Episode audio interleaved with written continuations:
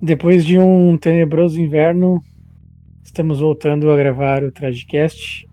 Eu e o meu amigo Bruno Gasparito. Gaspar, tudo certo, meu querido? Tudo certo, né? Queria dizer pra gurizada que agora a gente voltou porque eu me encontrava em um intercâmbio no Alasca, né? Quem, quem viu meu Twitter sabe. Falei que se a gente perdesse o Grande da Libertadores, eu estaria me mudando em definitivo para o Alasca. Acabou que eu fui para lá, o Inter começou a ganhar quatro jogos e eu voltei agora.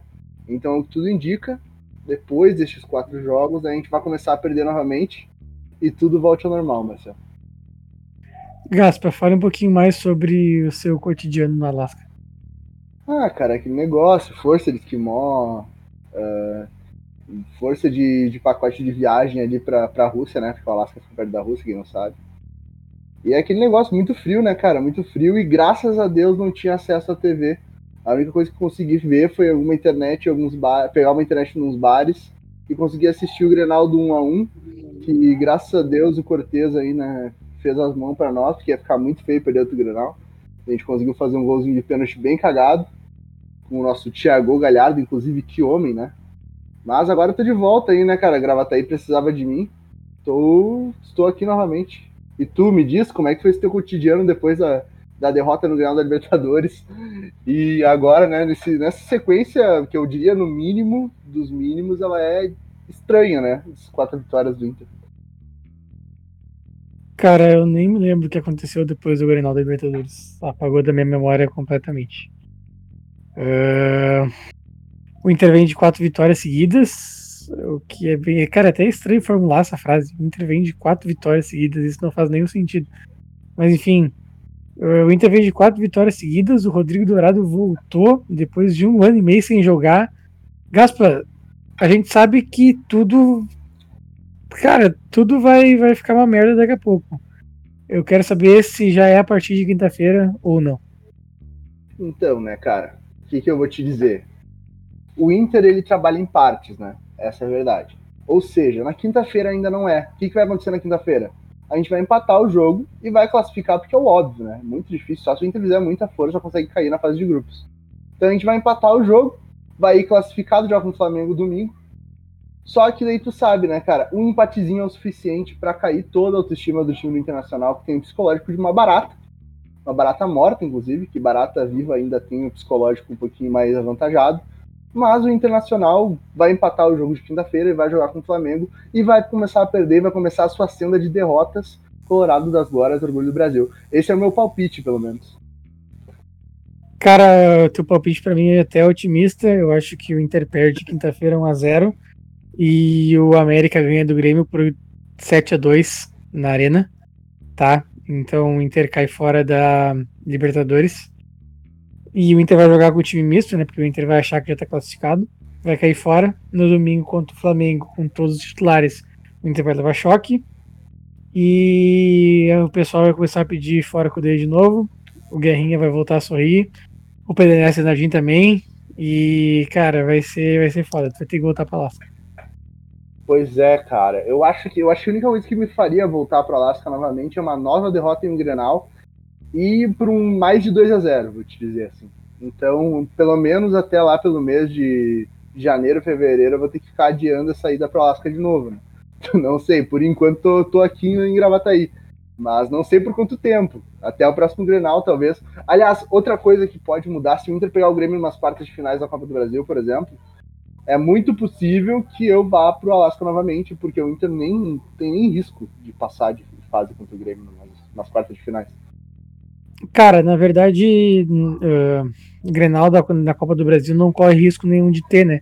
Porque o Inter enfrenta o Atlético Goianiense e todo mundo sabe que o Inter vai ser eliminado pelo Atlético Goianiense.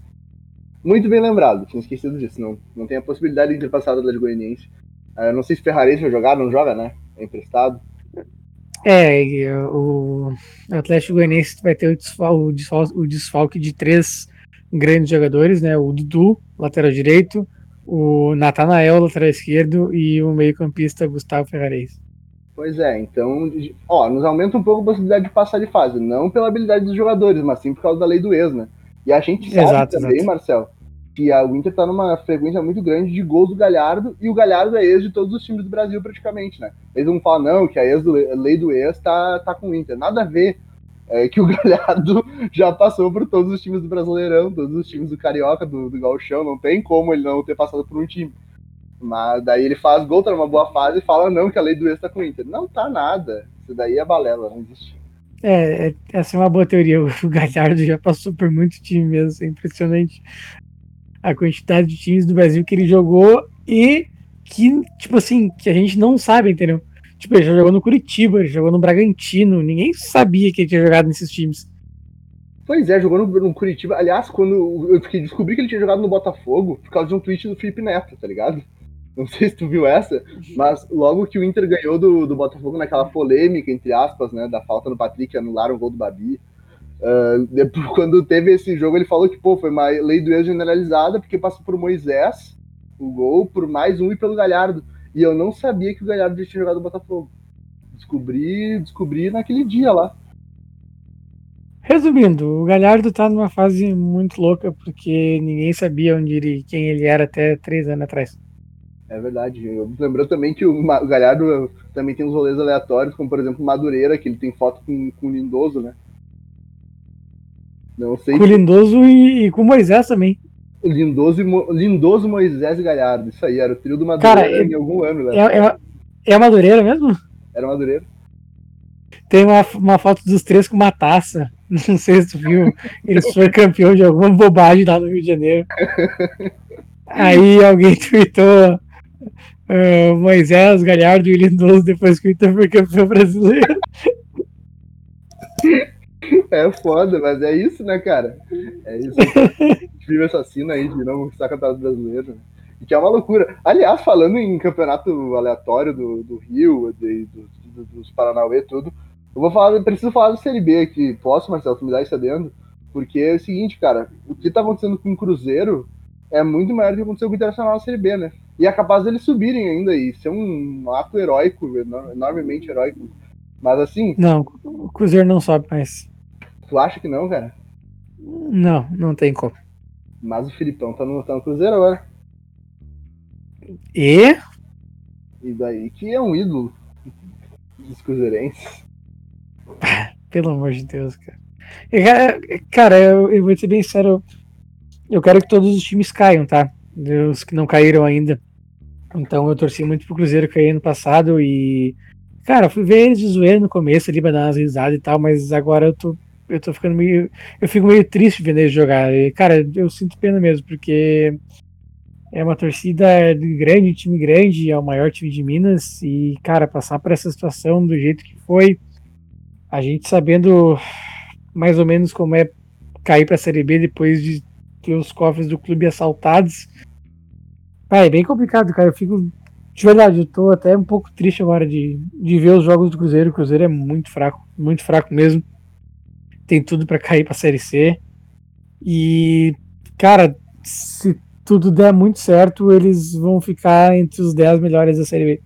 É uma loucura. É uma loucurada, né, cara? Aliás, numa dessas fotos aí de apresentação do Filipão, eu não pude deixar de notar que tinha uma foto que era ele comemorando o gol no Inter, cara.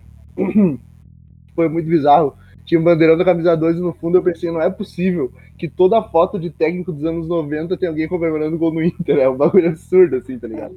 Vai ver o Inter, Pode acontecer. na Piraca, lá tem o treinador tava comemorando gol no Inter. Cara, tu, tu viu a foto dele com a camisa do Cruzeiro e a garrafa de uísque vazia atrás? eu vi. Filipão, relatórios. Ô, velho, eu já fiz muita merda bêbado durante essa minha vida. Agora, aceitar treinar esse time do Cruzeiro, cara, eu acho que eu nunca ia conseguir fazer isso bêbado na minha vida. É muita coragem.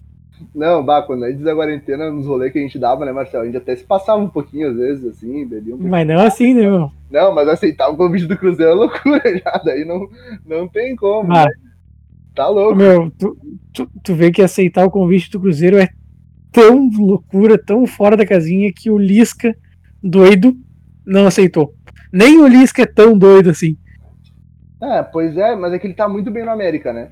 Daí o Lisca pensou assim, pô, que eu já tive uma experiência num time grande que não deu muito certo, que eu só caí no navio junto. Então vou ficar aqui ganhando meu dinheirinho, fazendo minha campanha nada a ver. E quando vê, eu, consigo, eu até consigo uma vaga num, num esporte ano que vem, um time que estiver na Série A lutando contra o rebaixamento. E sigo minha carreira de treinador. Não tem por que um treinador em sua consciência ir pro, ir pro Cruzeiro agora, né, cara? Sim, né, meu? E outra, se é pro cara se incomodar, o cara compra um sítio, né? Sei lá, compra uma Kombi. Mas não vai treinar o Cruzeiro, né? compra um sítio, uma Kombi. É isso, cara, é isso. compra uma areia, sei lá. É massa. Eu precisava colocar esse adendo aqui do Cruzeiro no podcast, porque eu. Ah, cara, eu, eu realmente eu concordo com o Marcelo, eu tô com muita pena. Essa é a verdade. É aquele negócio, eu queria muito que eles fudessem, mas não tanto, né? Eu não... Porque ao mesmo tempo que eu gosto do Cruzeiro, eu não gosto do Galo também, né? E o Galo tá numa ascensão financeira, inclusive, muito, muito foda. E o Cruzeiro é a completa antítese do Atlético Mineiro agora. Então, tá no Z4 da Série B, enquanto seu rival tá no, tá no G4 da Série A, no, no G4 da Série A. É muito difícil. Mas só queria dar esse, dar esse ponto aí do Cruzeiro, porque eu vi muito Inter no Cruzeiro nesses, nesses últimos dias. E eu me pergunto, será que se a gente come, começasse a Série B com menos seis pontos, se o nosso destino não seria o mesmo do Cruzeiro, né, cara? Porque eu, a gente já sabe, como eu falei no início do podcast, psicológico do time do Internacional é de uma barata tonta, né? Pior. Ô Gaspar, falando em Atlético Mineiro aí, tu viu o jogo do Bahia ontem, que tu achou da atuação do Gilberto? Ah, cara, o Gilberto é craque, né?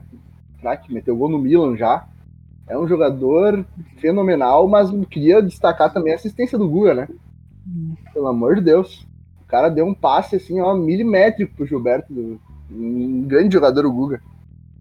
Para quem não sabe, o Gilberto fez dois gols no jogo do Bahia contra o Atlético Mineiro, que acabou 3 a 1 uh, pro Bahia e fez com que o Inter momentaneamente seja o time mais longe entre todos os times da zona do rebaixamento, o que é fundamental.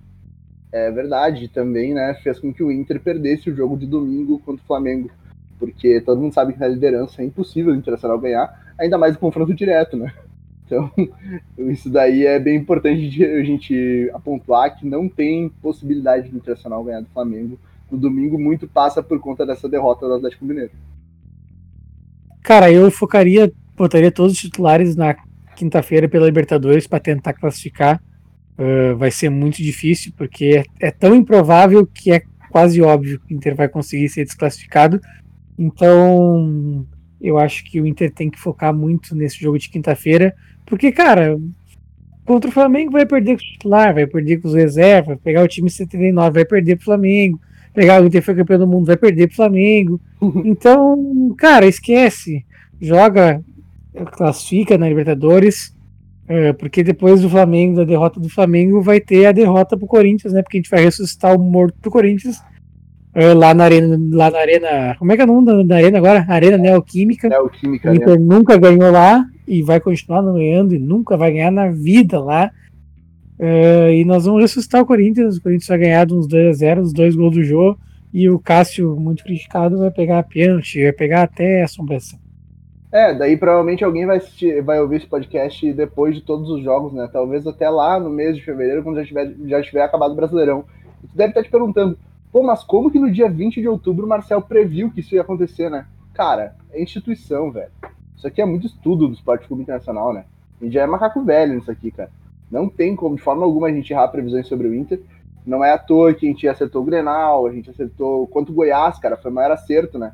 que inclusive quando o Goiás teve requinte de crueldade, porque se, seguiu o mesmo roteiro do ano anterior, né? Que foi a derrota que nos deixou tão brabo no ano anterior, foi a mesma coisa esse ano, cara. Foi um absurdo. Mas é, isso é o Inter, cara. Não tem muito o que dizer. O Inter é assim.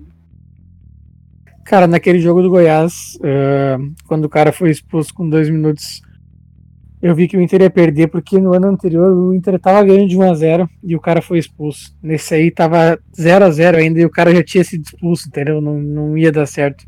Tava mais difícil do que no ano anterior. É verdade, a vontade do time do Inter, né? Meu Deus do céu. Parecia que tava jogando por um prato de comida. Era um absurdo, assim, ó. Uma correria e. Nossa, por óbvio estou sendo ah, irônico, né? Mas parecia que tá jogando por um prato de comida. Depois que comeu, um, sei lá, uma panela de mocotó, porque não é possível, né, cara? comeu uma panela inteira de mocotó, bem ruim ainda, bem mal cozido. e, aí depois correu pelo, correu pelo prato de comida. Daí não tem como correr, né? É complicado. Gaspar, tu acha que o Inter então vai classificar na Libertadores, é isso? Eu acho, bem cagadinho e vai cair nas oitavas. É, o Inter vai classificar em primeiro ou em segundo? Em segundo, não tem como classificar em primeiro. E tu acha que vai dar. Vai, vai pegar aqui nas oitavas? Puta, boa pergunta, cara. O Santos vai classificar em primeiro, né? Então acho que Provavelmente. pega o Santos do Marinho, o Marinho vai meter força de gol.